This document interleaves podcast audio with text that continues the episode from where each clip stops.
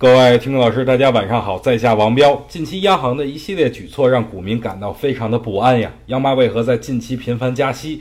这是否意味着已经进入到加息周期了呢？哎，我说一下我的观点，我不一定对啊，咱们就是互相讨论。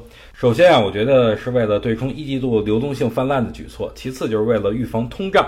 但是总归这些都是宏观数据，那微观上对股市又有什么影响呢？首先，每一轮股市的上涨都缺少不了资金，但是目前流动性有所收紧的这种情况下，自然股市不会有太好的表现。这些都是大家在课本上可以看到的一些理论性知识。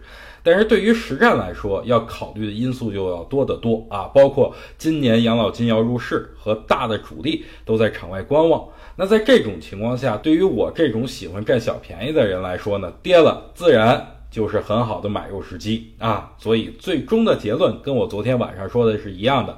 如果指数敢跌，我就敢买。